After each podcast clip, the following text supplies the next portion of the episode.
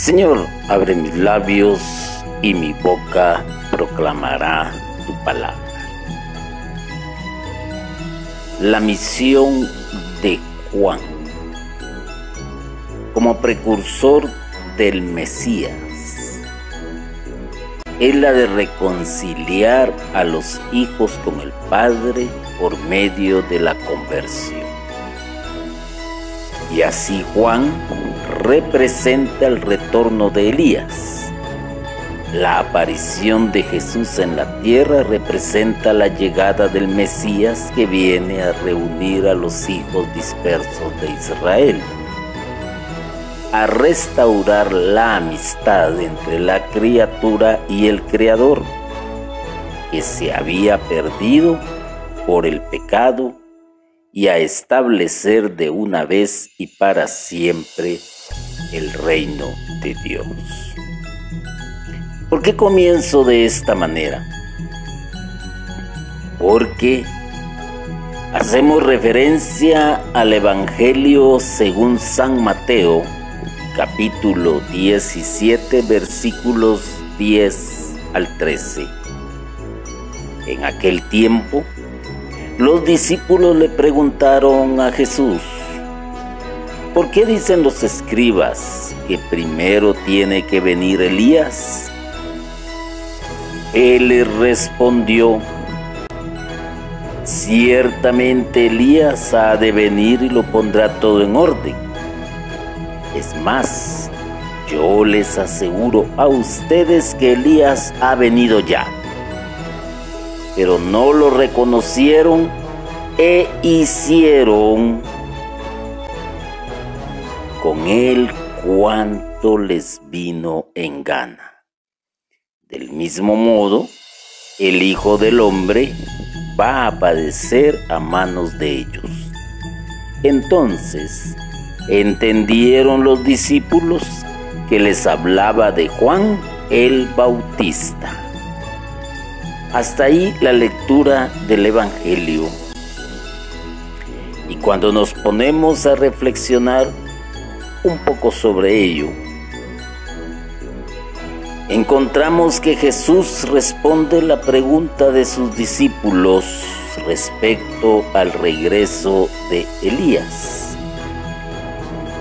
que según él ya ha venido, pero no fue reconocido.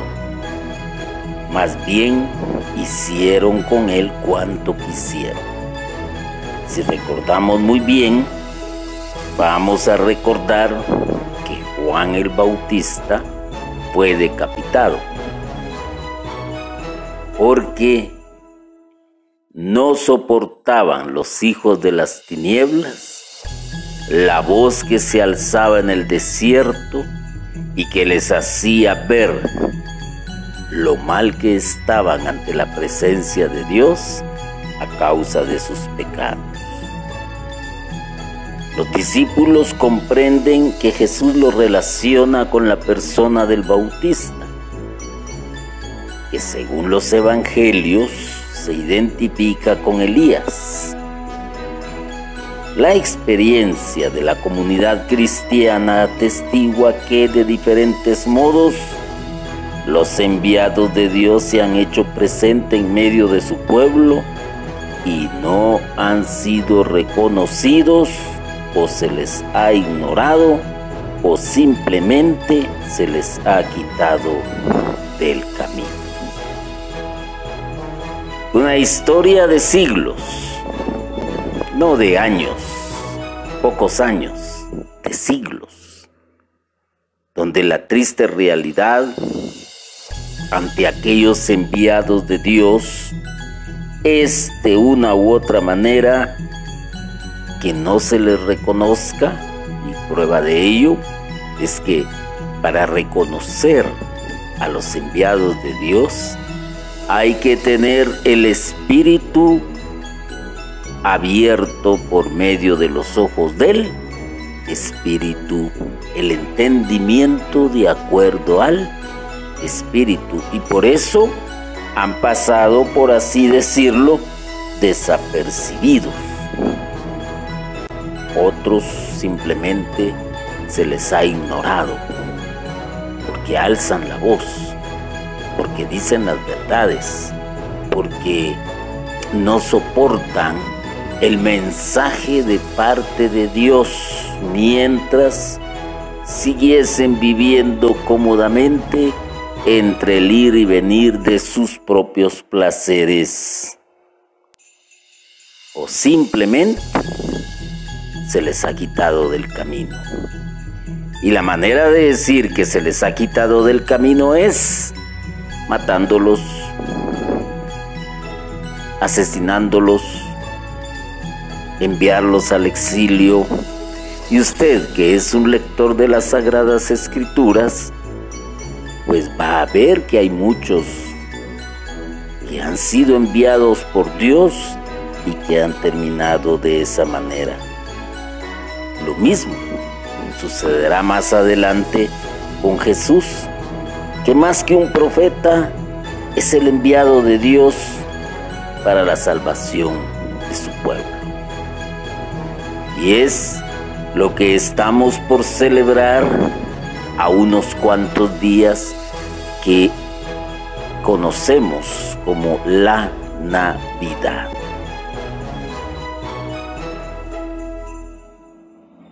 Jesús viene indudablemente a continuar la misma misión de Juan, reconstruir la vida en comunidad, porque Dios es Padre y nosotros somos todos hermanos y hermanas. Jesús reúne dos amores, amor hacia Dios y amor hacia el prójimo y le da visibilidad en la nueva forma de convivencia.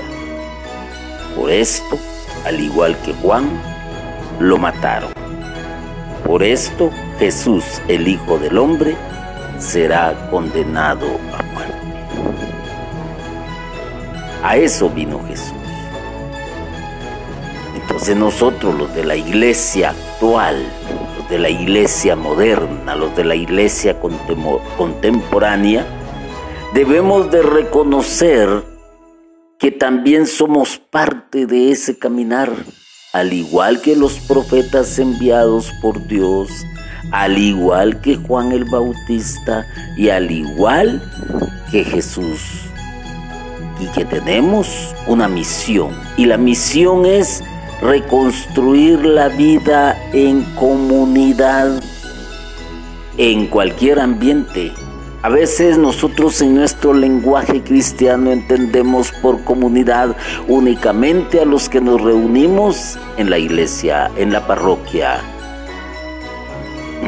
pero somos y pertenecemos a una comunidad. Y si es comunidad cristiana, pues también hemos visto que hay fragmentación, que hay división,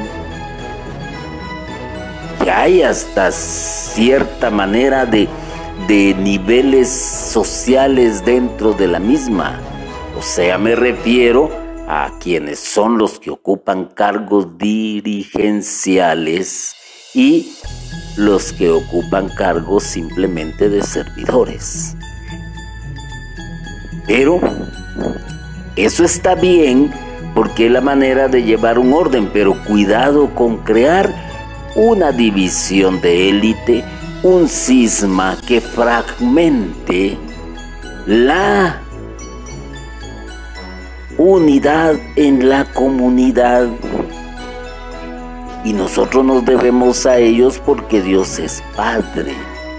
Y nosotros somos todos hermanos y hermanas. Como que a veces eso se olvida un poquito. Somos hermanos y hermanas espirituales hijos de un mismo Padre que es el creador de todo cuanto existe. Y si vemos afuera de nuestro entorno parroquial o de comunidad, nos vamos a encontrar también que en la misma sociedad que a veces camina sin rumbo y que está siendo guiada lamentablemente por mentes maquiavélicas que lo que persiguen es apoderarse de sus voluntades, manejarlos cual marionetas, también ellos son hermanos, porque son creados por el mismo Dios. Lo único es que probablemente anden en la oscuridad y hay que ir para reconstruir la vida de ellos por medio del Evangelio. Si Jesús fue capaz de reunir dos amores, el amor hacia Dios, el amor hacia el prójimo, y que le dio visibilidad en la nueva forma de convivir, cuanto más nosotros estamos llamados, porque tenemos la acción del Espíritu Santo en nuestras vidas, que es quien nos guía, que es quien nos lleva, que es quien nos conduce, quien es quien nos orienta, para también hacer de esto a Jesús visible en medio del mundo y donde quiera que nosotros nos encontremos como cristianos. Probablemente a ti no te maten, pero probablemente te ignoren, probablemente te desprecien. Hay quienes, pues en sus ámbitos de trabajo, por mencionar un pequeño ejemplo, saben que es una persona asidua a los sacramentos y al servicio en la comunidad parroquial, pues no lo toman en cuenta porque dicen el santulón, ese no es bueno para las fiestas, ese no es bueno para los tragos, ese no es bueno para esto, para lo otro, para los bailes, para la discoteca. Y lo exilian del grupo, por así decirlo. Pero aquellos que tienen todavía un asomo de curiosidad, probablemente vean en esta persona, en este servidor, atisbo de un profeta de Dios. Así que, para reflexionar podríamos preguntarnos si reconocemos en esas personas a veces incómodas, que incomoda la presencia y la voz de Dios que llama a la conversión y a la toma de conciencia de la injusticia que a diario se comete en nuestra sociedad. Probablemente tú que escuchas esto sabrás responder a la luz del Espíritu. Así que no olvidemos pues que nosotros estamos al servicio de Dios y que somos enviados de Dios para anunciar el Evangelio. Y más en esta ocasión en que estamos en el tiempo de Adviento, en el tiempo en que esperamos la venida o recordamos la venida al mundo de nuestro Salvador. Padre del cielo, haz que acojamos el testimonio de Juan el Bautista, que dio su vida para preparar la llegada del Señor, sin olvidar que la humildad es la verdadera manifestación de Dios. Te lo pedimos, Señor. Amén.